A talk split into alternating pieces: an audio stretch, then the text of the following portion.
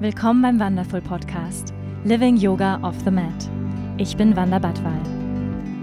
Ich freue mich, gemeinsam mit dir die faszinierende Welt des Yoga, der Spiritualität und persönlichen Weiterentwicklung zu erforschen. Zu hören und zu erfahren, wie wir mehr Liebe, Balance und Erfüllung in unserem täglichen Leben integrieren können. Willkommen bei Wonderful. Schön, dass du hier bist.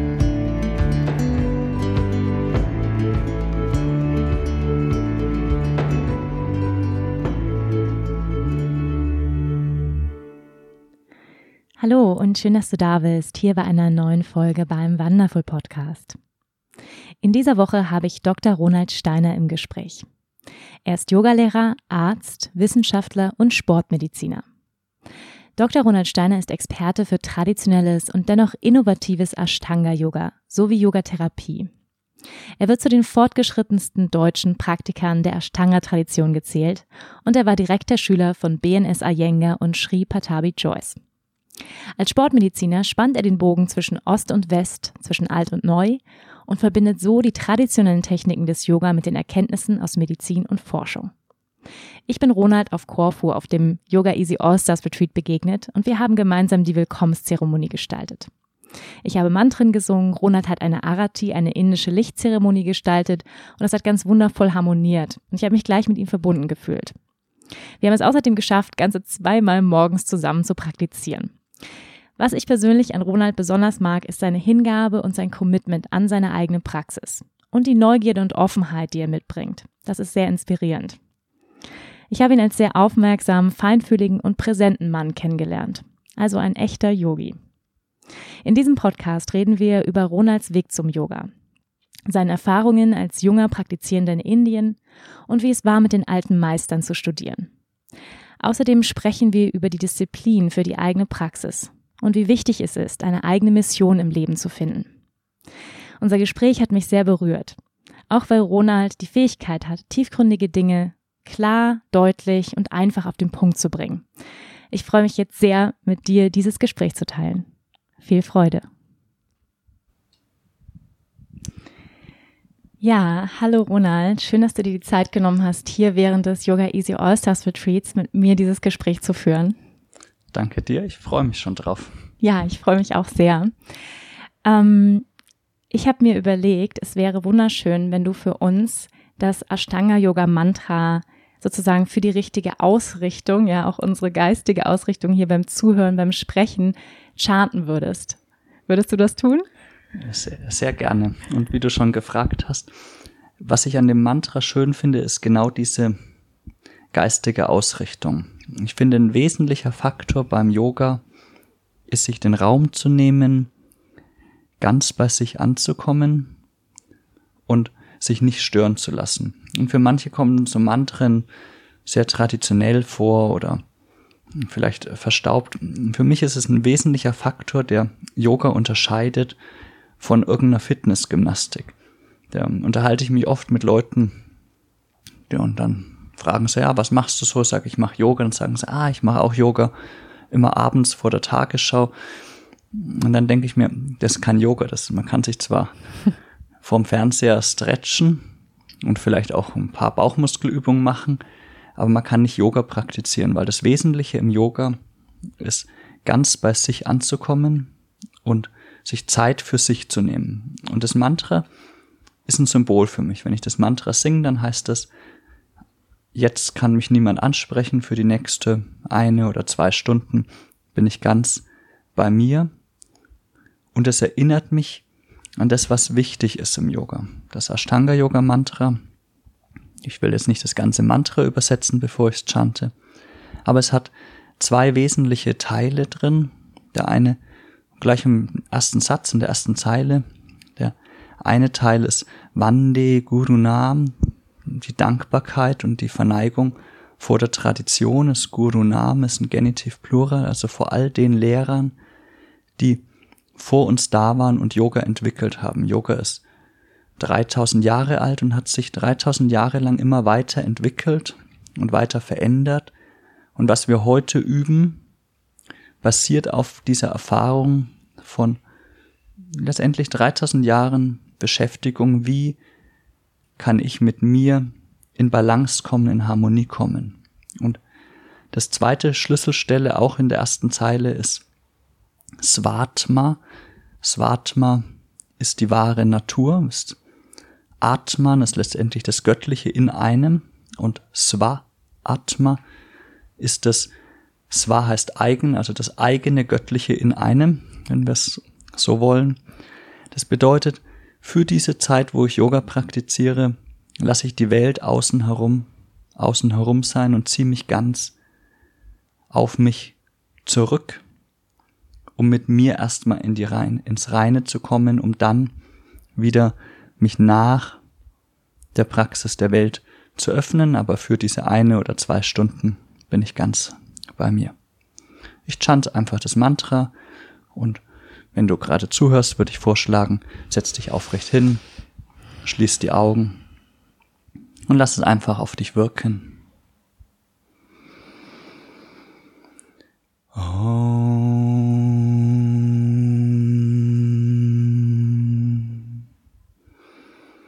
Vande Gurunan Charanara Vindi संदशितस्वात्मा सुखाव बोधे निःश्रेयसे चाङ्गलिकायमाने संसारहालहल मोहशान्त्याय आभाहुपुरुषाकारन् शङ्खचक्राशि हारिणम् Shirasan Shvetam Pranamami Patanjalim Om.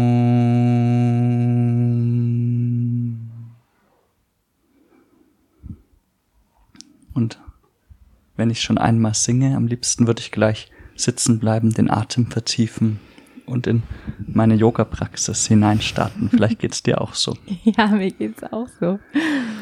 Vielen, vielen Dank. Das war wunderschön. Mm, lieber Ronald, ich möchte dir gleich sagen, ich habe mich äh, von Anfang an, als wir uns begegnet sind hier, äh, mit dir verbunden gefühlt.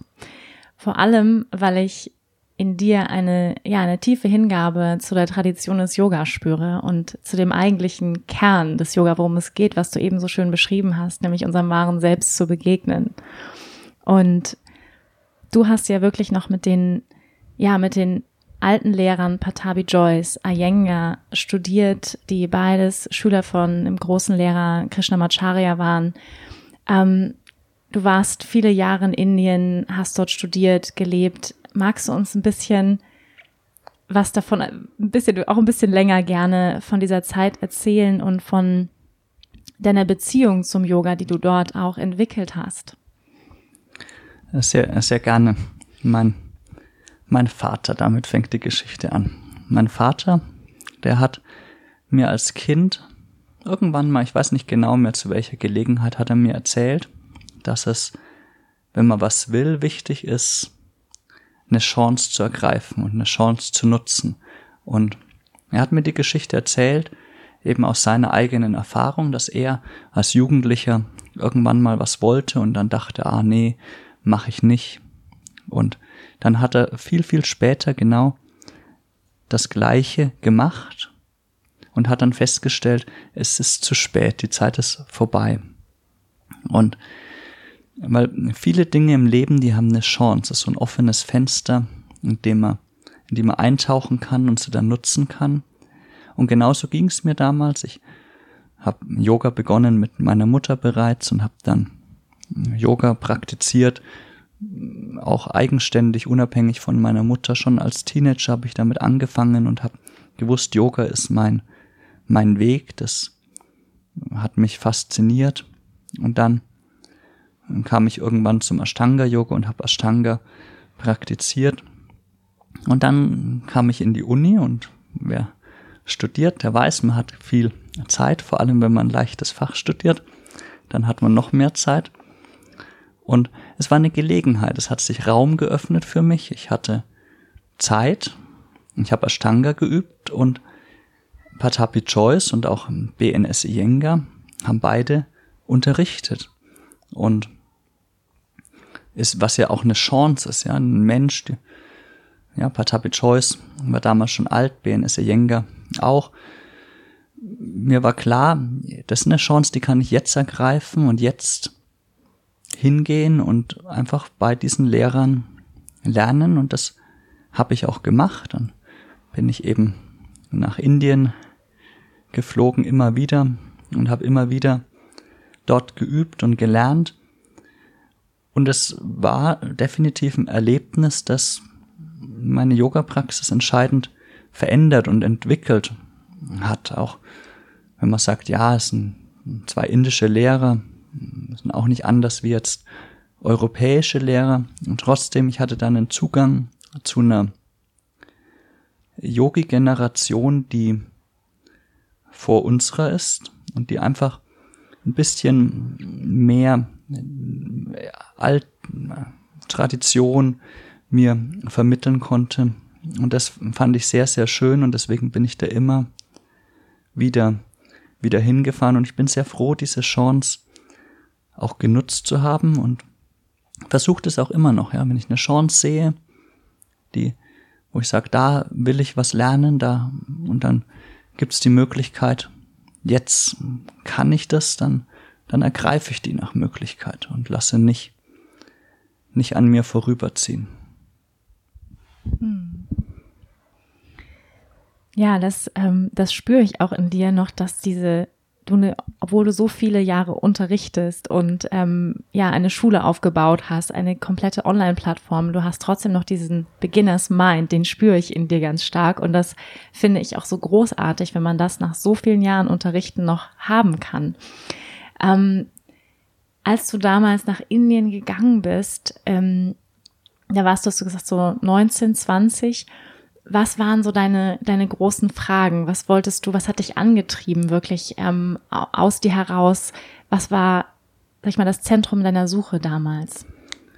Ich einerseits natürlich Indien als Land wollte ich erleben, aber andererseits eben die Tradition. Also mein Ziel, nach Indien zu fahren, war Patapi Choice und BNS Iyengar zu treffen und mit den beiden zu üben und Yoga zu lernen. Das war mein Ziel, da einfach in Verbindung zu kommen mit dieser, dieser Tradition direkt, wenn man so will, direkt von der Quelle. Das ist ein schwieriges Wort, weil wo ist die Quelle des Yogas?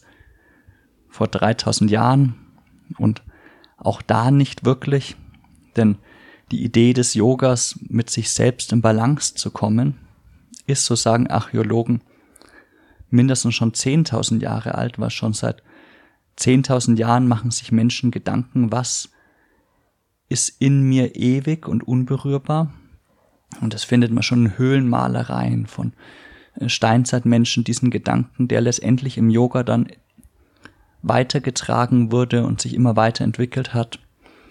Trotzdem, Patapi Choice, Benes Iyengar, haben einen bestimmten Entwicklungsschritt dieser, dieser Yoga-Tradition verkörpert mit dem ich in Kontakt kommen wollte. Hm.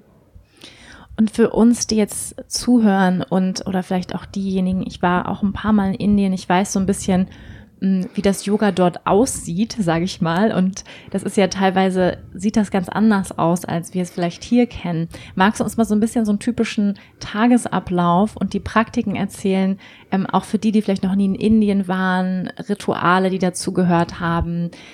Was ist die Meditationspraxis, was ist die physische Praxis gewesen. Ähm, genau. Yoga hat sich weiterentwickelt im, in Indien und auch im Westen und das ist das, was so auffällig ist.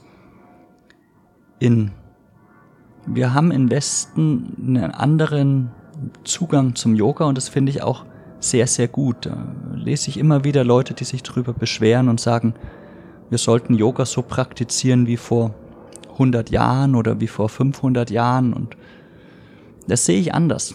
Yoga darf und soll sich weiterentwickeln und ich bin froh, dass der Yoga in der westlichen Welt das gemacht hat und sich weiterentwickelt hat und wir im Westen viel präziser unterrichten, als das ich das in Indien jemals erlebt habe. Alignment, auch Philosophie, der Zugang den der Westen zur Philosophie hat, ist viel präziser als der Zugang, den ich in Indien zur Philosophie erlebt habe.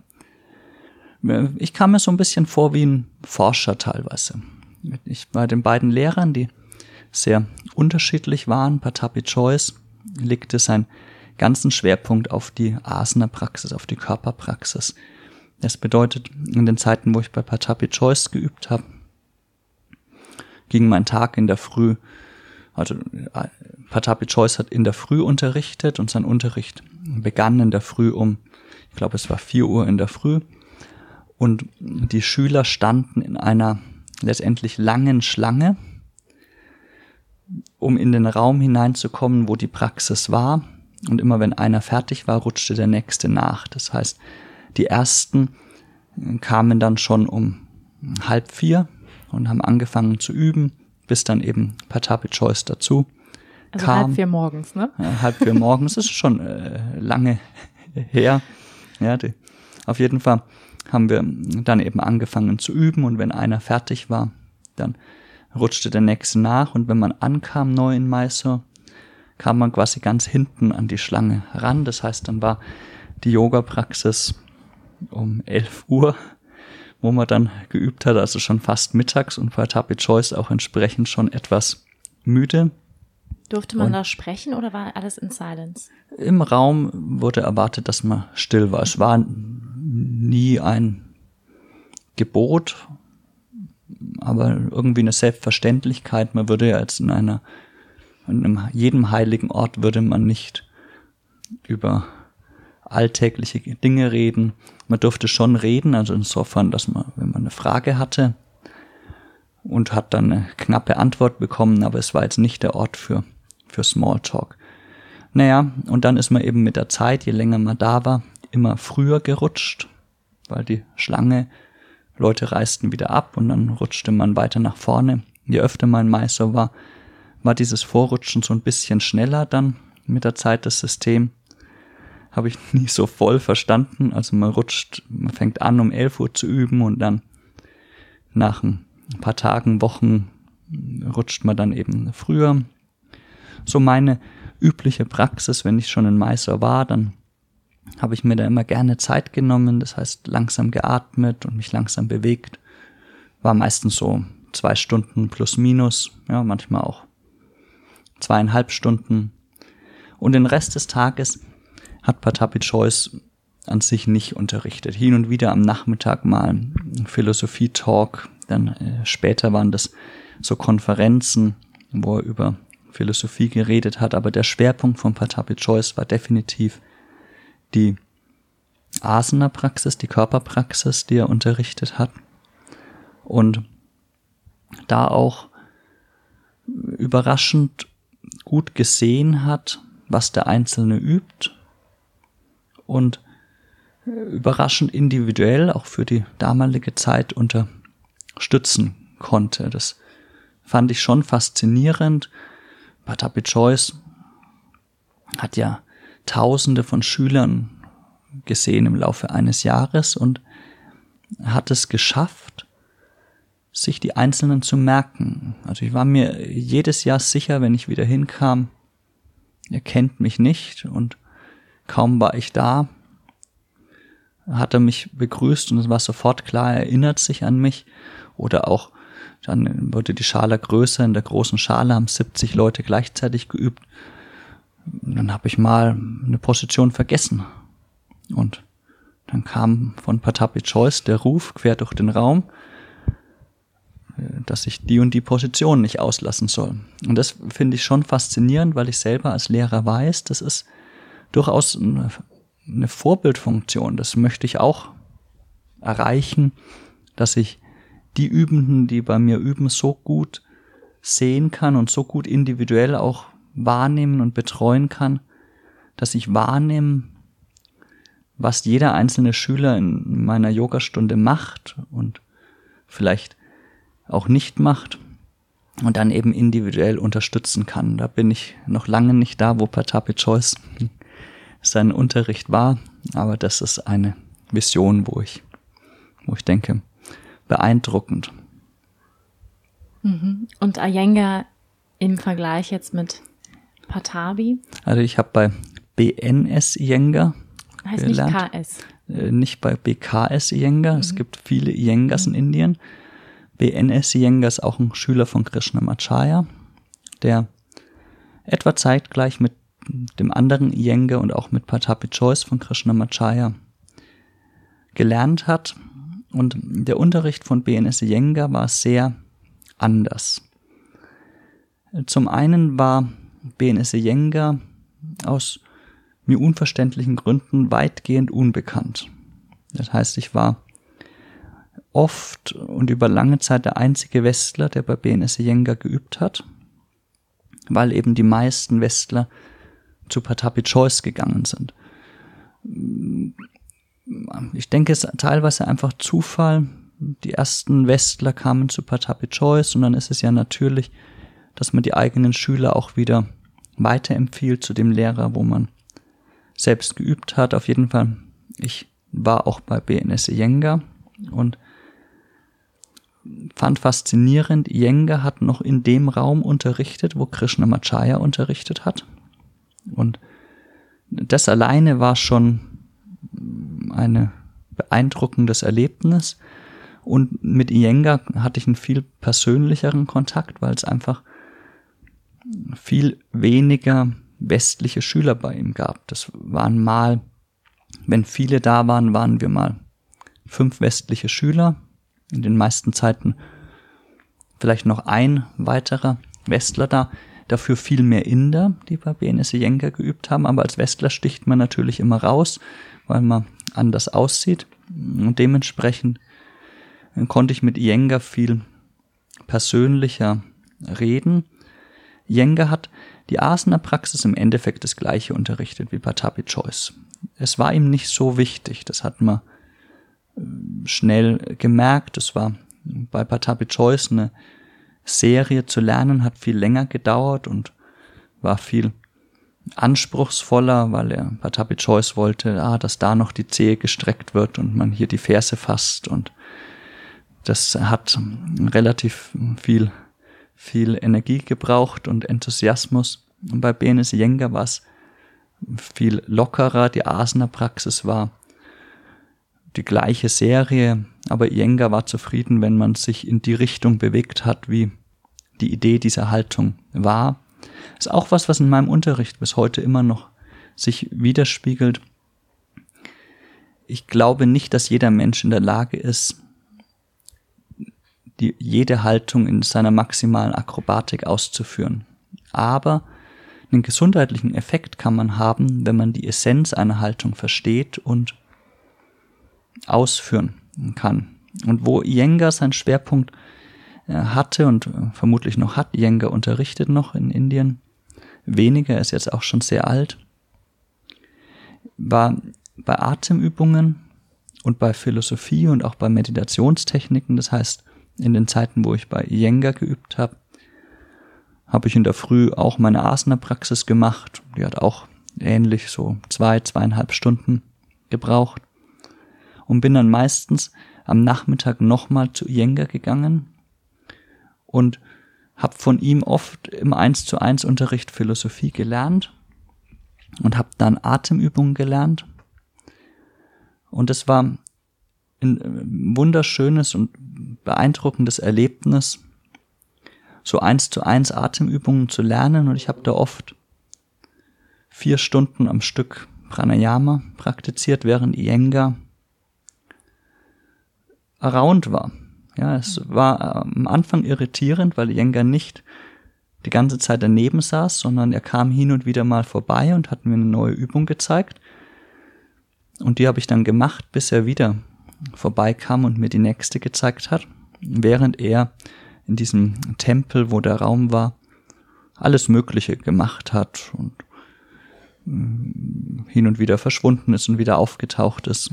Und dadurch hatte ich die Gelegenheit, viel Pranayama zu praktizieren und zu lernen. Irgendwann hat er dann mit mir angefangen, Mudra-Techniken zu praktizieren und beizubringen und dann letztendlich auch Meditationstechniken, was ich besonders beeindruckend fand. und was mich fasziniert hat, ist, am Anfang hat es mich sehr irritiert, dass Iyengar alles Mögliche macht. Da kamen auch andere Schüler, mit denen er sich unterhalten hat und alles Mögliche war. Und je mehr ich da praktiziert habe, desto weniger habe ich dieses andere wahrgenommen und desto mehr konnte ich in diesen Techniken bei mir bleiben. Deswegen Iyengar, der Tag war immer voller. Asana und dann Philosophie, Pranayama, Mudras, Meditation. Und dazwischen habe ich meistens nichts anderes gemacht, außer zu schlafen oder Shavasana, was fließend ineinander überging. Und ich kam mir bei Iyengar sehr vor wie dieser Forscher. Ich konnte Iyengar alles fragen und habe Antworten bekommen, eben aus einer Tradition heraus, wo man heute sagen würde, wissenschaftlich gesehen ist das nicht alles korrekt, was er da so von sich gegeben hat, aber das war die Sichtweise der Tradition über das Alter von Texten und wie die Texte zusammenhängen. Da würden heute Indologen sagen, naja, das stimmt nicht alles so von den Jahreszahlen, aber so hat die Tradition eben diese Quelltexte gesehen und verstanden und diese Techniken weitergetragen, was ich eine genauso valide Sichtweise sehe wie die westliche wissenschaftliche. Ja, vielen Dank, so ein bisschen uns einen Einblick zu verschaffen über deine Zeit dort. Man spürt, man hört, du bist äh, Yogi durch und durch. Ähm, ich hatte ja auch schon die Ehre, hier morgens mal mit dir am Steg zu praktizieren, neben dir zu praktizieren. Und du sagtest mir am Tag vorher, ich mache eine ruhige Praxis. Ich sah dich aber schon um sieben im Handstand Lotus stehen, ähm, was ja für die meisten Menschen, muss man sagen, eine sehr herausfordernde ähm, Übung ist. Ja, ähm, ich bin weit davon entfernt. Mm, du bist sehr diszipliniert und ich würde gerne mal so ein bisschen mit dir über Disziplin sprechen, weil das für viele ein großes Thema ist. Ich weiß es auch von meinen Schülern die eigene Praxis morgens. Ähm, man hört, du warst in Indien, also naja, unfassbar früh auf den Beinen, halb vier geht es los. Du hast mir auch erzählt, du hast jahrelang auch von vier bis sechs morgens praktiziert. Mm. Was, sag ich mal, was treibt dich an? Immer wieder auf die Matte, jeden Morgen. Gibt es auch Morgen, wo du keinen Bock hast? Oder ist es so sehr schon eine Gewohnheit, dass du sagst, ähm, ich muss mich gar nicht mehr motivieren, ist gar keine Frage. Ähm, ja, erzähl uns mal ein bisschen von, von deiner Praxis und deiner Fähigkeit, so diszipliniert zu sein. Ich, Wie hast du die kultiviert? ich bin mir gar nicht sicher, ob ich so diszipliniert bin. Es ist eine Frage in meinen Augen von einer Priorität. Was ist einem wirklich wichtig? Und viele Leute sagen, ja, ich würde gerne Yoga üben, aber ich übe dann Yoga. Das schönste Argument finde ich, wenn ich wieder gesund bin. Ich habe Rückenschmerzen, kann ich nicht Yoga üben. Das heißt im Klartext, ich übe nie Yoga. Weil es wird immer was anderes geben, was wichtiger ist. Und das ist auch völlig okay. Wir sind ja zum Glück nicht alle gleich, sondern jeder hat unterschiedliche Prioritäten. Für mich ist es was sehr Wichtiges, bei mir anzukommen und mit mir in Balance zu kommen. Und deshalb nehme ich mir dafür Raum. Dann bleibt lieber was anderes liegen. Ja. Und in der westlichen Gesellschaft kaum einer langweilt sich. Wir haben alle was zu tun und natürlich könnte ich mir jeden Morgen überlegen, anstatt auf die Yogamatte zu steigen, schlafe ich aus. Ja, dann ist es eine Prioritätenfrage. Ist das Ausschlafen wichtiger als die Yoga-Praxis? Aber es geht auch am Abend. Wenn man in der Früh aufstehen will und Yoga praktizieren will, dann heißt es am Abend von der Ernährung, von der Zeit, wo man ins Bett geht, dass es eben einfach 9 Uhr ist Yogi Midnight, so ein Spruch in Meister gewesen, weil das ist die Uhrzeit, wenn man früh aufstehen will, ja, vier oder fünf, dann muss man um neun im Bett liegen. Und das ist der Tausch, den man macht. Ja, ich tausche zwei Stunden Yoga-Praxis am Morgen gegen zwei Stunden, ja, was könnte man zwei Stunden am Abend machen? Netflix schauen. Netflix schauen oder. Schaust du Netflix? Nee. um, ich, äh, genau, aus diesem Grund, ich schaue sehr, sehr selten Fernsehen und ich bin jetzt auch nicht der, der jeden Woche irgendwo ausgeht, sondern normalerweise strebe ich Richtung neun Uhr, strebe ich Richtung Bett, damit ich eben in der Früh wieder ausgeschlafen bin. Das ist ein, ist ein Tausch und ich kann auch komplett verstehen, wenn einer sagt, das ist ein schlechter Tausch. Ich habe im Krankenhaus gearbeitet und hab, äh, mich hat interessiert, es war eine Station, wo viele ältere Menschen waren, wo auch viele gestorben sind in der Zeit, wo sie im Krankenhaus waren. Und was mich fasziniert hat, war, mich mit diesen älteren Menschen zu unterhalten. Und ich fand es spannend, die Frage zu stellen, was war das Schönste in deinem Leben? Und weil ich finde, das ist interessant. An was denkt ein 80-jähriger Mensch, der kurz vorm Sterben ist, was war wichtig in seinem Leben? Und ich habe auch hin und wieder gewagt, mir die Frage zu stellen, was war der größte Fehler in deinem Leben? Und dann hat einer, so ein älterer Herr war das, hat gesagt, der größte Fehler in meinem Leben war, dass ich vor zehn Jahren das Rauchen aufgehört habe. Und ich war irritiert, weil äh, Rauchen ist für mich ganz weit weg. Ich könnte mir nie vorstellen zu rauchen. Und deswegen habe ich nachgefragt. Da hat er gesagt, ja, vor zehn Jahren hatte er seinen ersten Herzinfarkt. Und dann haben alle gesagt, er muss jetzt das Rauchen aufhören. Und er hat es gemacht. Aber jetzt rückblickend wäre die letzten zehn Jahre lieber tot gewesen, als statt auf das Rauchen zu verzichten. Das ist ein Tausch.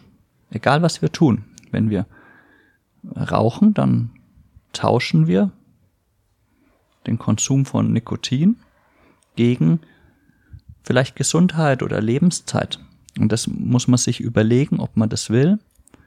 Wenn wir Yoga praktizieren, dann tauschen wir zwei Stunden Praxis, in der wir bei uns ankommen, gegen Netflix gucken und wenn ich das so erzähle, dann lächle ich, weil ich weiß, ja, da habe ich den richtigen Tausch getroffen.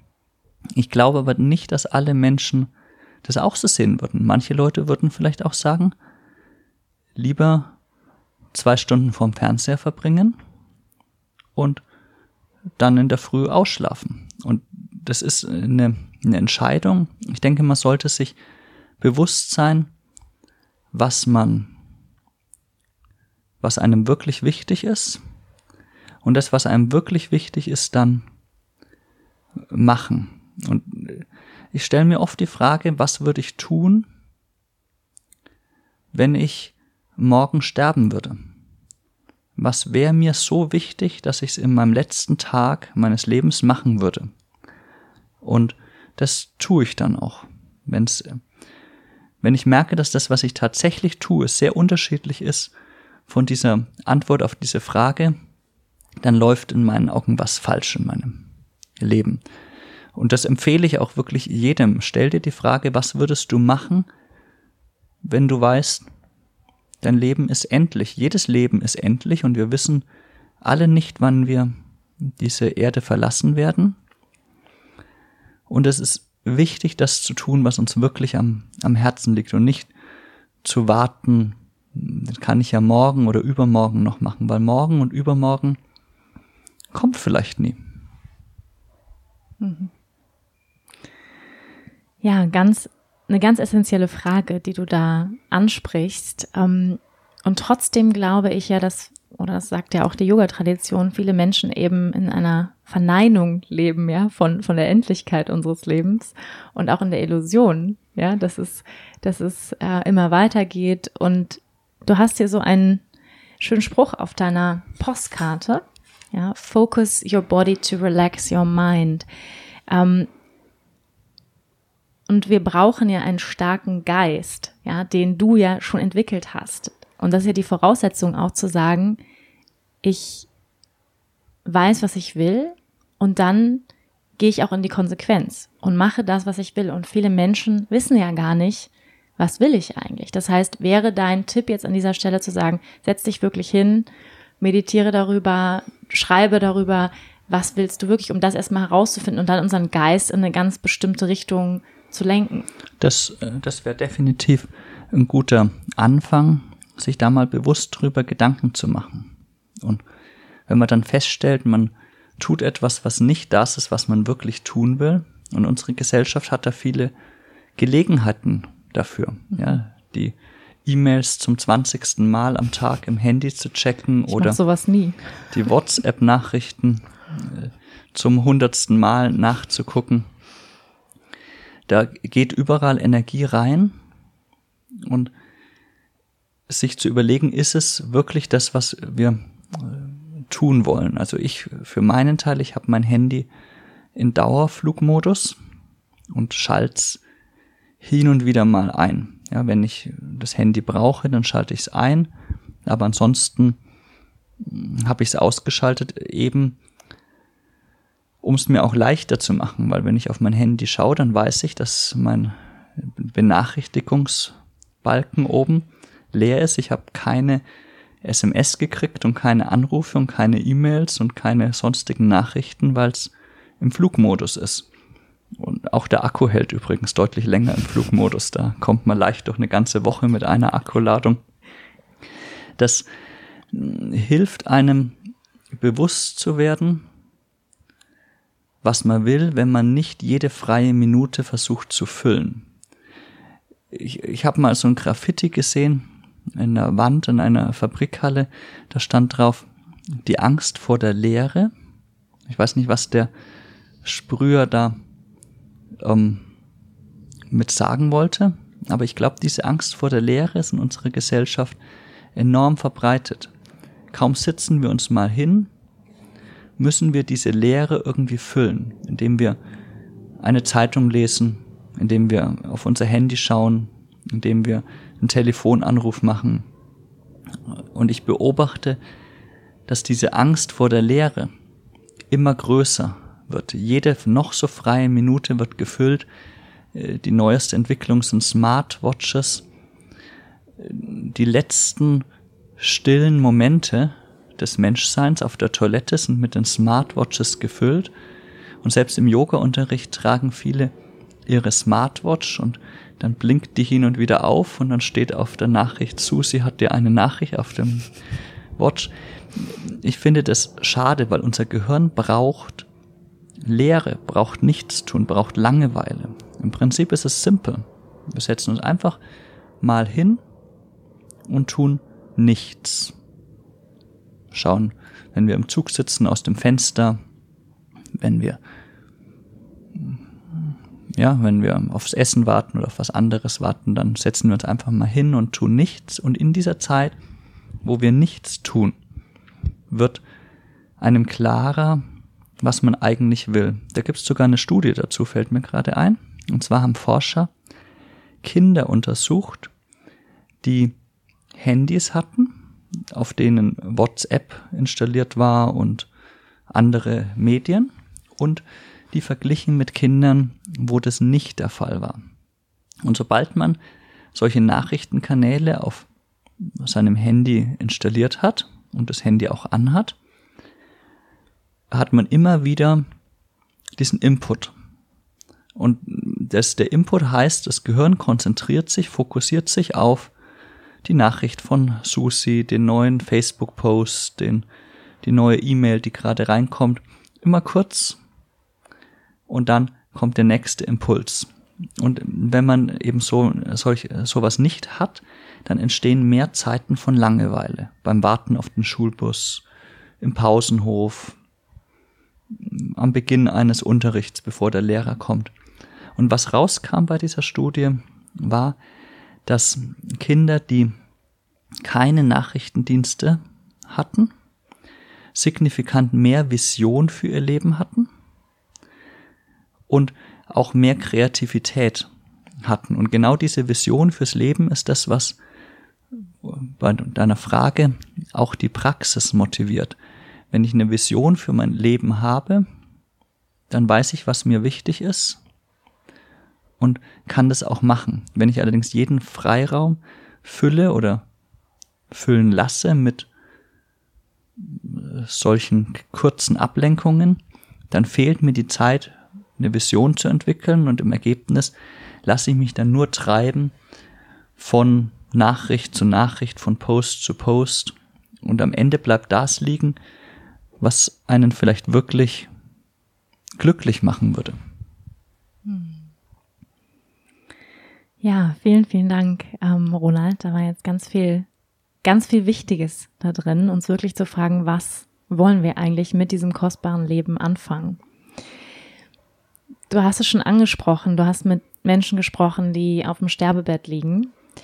Deswegen würde ich dir gerne auch die Frage stellen, wenn heute dein letzter Tag wäre und du könntest, du hast schon vielleicht ein paar Ratschläge gegeben, aber wenn du es, sag ich mal, drei Weisheiten, die du jetzt gelernt hast aus deinem gefüllten Leben voller Erfahrungen, ähm, was würdest du den Menschen mitgeben? Eine, eine ganz große, eine ganz große Frage. Vielleicht schon das, über was wir geredet haben, die eigenen Visionen zu erkennen und sie zu leben und sie zu nutzen. Und da auch wirklich sich reinfallen zu lassen und es ganz, ganz zu machen. Man lernt Schwimmen nur, wenn man ins Wasser springt, nicht vom Zugucken. Man lernt Yoga nur, wenn man mit beiden Füßen auf die Matte sich stellt und anfängt zu üben und es wirklich das, was man tut, wirklich alles draufsetzen und den ganzen Enthusiasmus hineingeben, denn dann macht einem die Yoga-Praxis oder egal was man tut, erst richtig glücklich, wenn man nur so ein Zaungast ist und nur zuguckt und nur so antippt. Ich, ich finde, man verpasst etwas. Also tauch richtig ein in das, was dich wirklich begeistert, egal was es ist. Und wenn es Briefmarken sammeln ist, dann tauch ein in diese Sache und nimm dir Zeit, dich selbst immer wieder kennenzulernen und zu hinterfragen, ob das, was du tust, auch wirklich das ist, was, was dazu passt. Ja, das ist ja immer wieder ein Rückzugszeit zu finden, wo man beobachten kann, was passiert. Also kann ein Moment der Stille am Tag sein, fünf Minuten Meditation. Das wären auf jeden Fall mal zwei, zwei große, große Tipps. Und der äh, dritte vielleicht, und das klingt sehr banal, aber ist dann doch vielleicht philosophischer, als man auf den ersten Blick denkt, ist, lass es dir gut gehen. Das ist letztendlich mm, frei übersetzten Ausspruch eines griechischen Philosophen Epikur, der sagt, das eigentliche Ziel des Menschen ist es, das auf Latein it solum bonum est quod qui potitur necesse est beatus sit. Also das alleine ist ein Gut, das den, der es erringt, notwendigerweise glücklich sein lässt. Da steckt eine Menge drin, weil es nämlich auch sagt, dass keine Yoga-Praxis und kein Geld und kein was immer wir tun uns wirklich glücklich macht, sondern wir wählen etwas, und geben dem erst die Möglichkeit, uns glücklich zu machen. Und letztendlich ist es auch das Ziel des Buddhismus, da ging es darum, das Leiden zu beenden. Das klingt für mich immer so ein bisschen depressiv. Aber man kann es auch umdrehen und sagen, es geht darum, Freude zu erfahren, das Gegenteil von Leiden, Freude oder Glück zu erfahren. Und dementsprechend stell dir immer mal wieder die Frage, was macht dich wirklich glücklich? Und wenn du, ich bin kein Mensch, der sagt, wir sollen den Beruf dauernd wechseln und den Partner dauernd wechseln. Man braucht auch Beharrlichkeit, aber wenn man feststellt, man ist in einem Beruf, der einem nicht glücklich macht. Man geht da jeden Tag hin und stellt fest, das ist es nicht. Ich würde es nicht machen, ja, sondern erstmal überlegen, warum bin ich denn unglücklich? Sehr, sehr oft ist es gar nicht der Beruf, der einen unglücklich macht, sondern das Gefühl, ich müsste unglücklich sein, weil ich jetzt einen Beruf habe und gewisse Aufgaben habe. Und sich zu überlegen, was macht einen wirklich glücklich und das dann auch wirklich zu zelebrieren und zu genießen, dieses Glück, das wir erleben können, egal wie unser Leben ist. Genau, das war sozusagen mein, mein dritter Tipp. Ja, vielen, vielen Dank. Ähm, ich hätte jetzt große Lust, noch weiter mit dir zu sprechen und auch weiter mit dir ähm, zu studieren. Du weißt unheimlich viel. Ähm, ja, du hast Philosophie studiert, Sportwissenschaften, Yogatherapie, Ashtanga. Also ähm, du bist voller Wissen und wahrscheinlich haben jetzt auch einige Hörer Lust bekommen, mit dir weiter zu studieren. Wo können wir dich finden? Am einfachsten auf meiner Webseite www.ashtangayoga.info. Was ich unterrichte, ist viele Workshops, Retreats. Mein großer Schwerpunkt liegt an auf Weiterbildungen für Yogalehrer. Da unterrichte ich Yogatherapie, Alignment, angewandte Anatomie und auch auf Ausbildungen. Da geht es mir sehr ums Entwickeln der persönlichen Praxis, um Unterrichtstechniken und um Philosophie. Da kann man viel, viel Interessantes finden, hoffe ich. Die Webseite ist groß. Ich habe die 1998 habe ich gestartet mit dieser Webseite und habe seitdem regelmäßig Inhalte geteilt, die ich auch unabhängig von einer Ausbildung oder von einem Retreat jedem frei zugänglich mache. Da findet ihr Artikel und Videos und Tonaufnahmen zu diversen Mantren, Wort-zu-Wort-Übersetzungen, die Ashtanga-Yoga-Übungsserien. Also eine große Möglichkeit, was zu lernen, ohne dass man sich jetzt gleich für eine Ausbildung oder für eine Weiterbildung entscheiden muss. Mhm. Und kann man auch ähm, Ausbildung mit dir machen, wenn man jetzt noch kein Ashtangi ist? Kann man auch aus einem anderen Stil zu dir kommen? Wir haben die Weiterbildung für Yogalehrer, die heißen Modular Therapy Kurs. Da geht es um Yogatherapie, Alignment und angewandte Anatomie und die sind für alle Traditionen offen, weil um was es geht, ist, wie bewege ich meinen Körper da geht's, wenn ich es unterrichte, eben auch um den Körper, weil ich bin Sportmediziner. Wie bewege ich den auf eine gesunde Weise? Und es ist letztendlich egal, ob ich jetzt in der Ashtanga-Tradition bin und das gerade Dreieck vorm gedrehten Dreieck mache oder in einer anderen Tradition bin und zuerst den Helden mache und dann das gedrehte Dreieck. Das ist egal, deswegen ist es für alle Traditionen offen. Wer dann tiefer eintauchen will in die Praxis, die ich auch weitergebe, diese individuell zugeschnittene Ashtanga-Praxis, was ein deutlicher Unterschied ist zu manch anderen Lehrern. Mir geht es eben sehr auf das individuell zugeschnittene. Dann sind Retreats interessant oder Ausbildungen. Die machen dann Spaß, wenn man eben diese Praxis auch erfahren will und in die eintauchen will während die Yoga-Therapie-Weiterbildungen unabhängig von der eigenen Praxis sind. Ich kann natürlich beides empfehlen. Ich finde beides sehr schön das, und wegen unterrichte ich beides. Aber wer jetzt sagt, ich will wirklich nur Anatomie und Alignment und Yogatherapie in meiner persönlichen Yoga-Praxis umsetzen, für den sind diese Weiterbildungen ideal.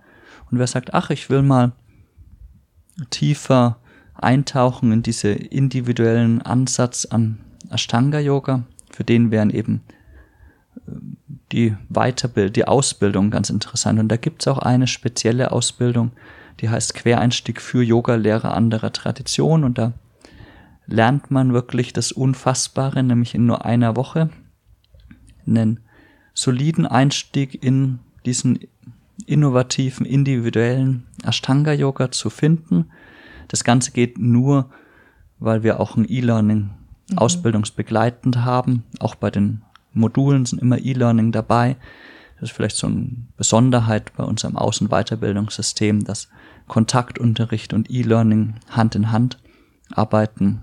Und dieser Quereinstieg ist für Lehrer anderer Tradition auch interessant, wenn man eben sagt, ich will eben für diese sieben Tage der, des Quereinstiegs diese Form der Praxis lernen und auch im Bereich des E-Learnings, was vier Monate sind, also zweimal zwei Monate, eben auch diese Praxis kultivieren und mich da einfach mal drauf einlassen, dann ist der Quereinstieg auch sehr spannend.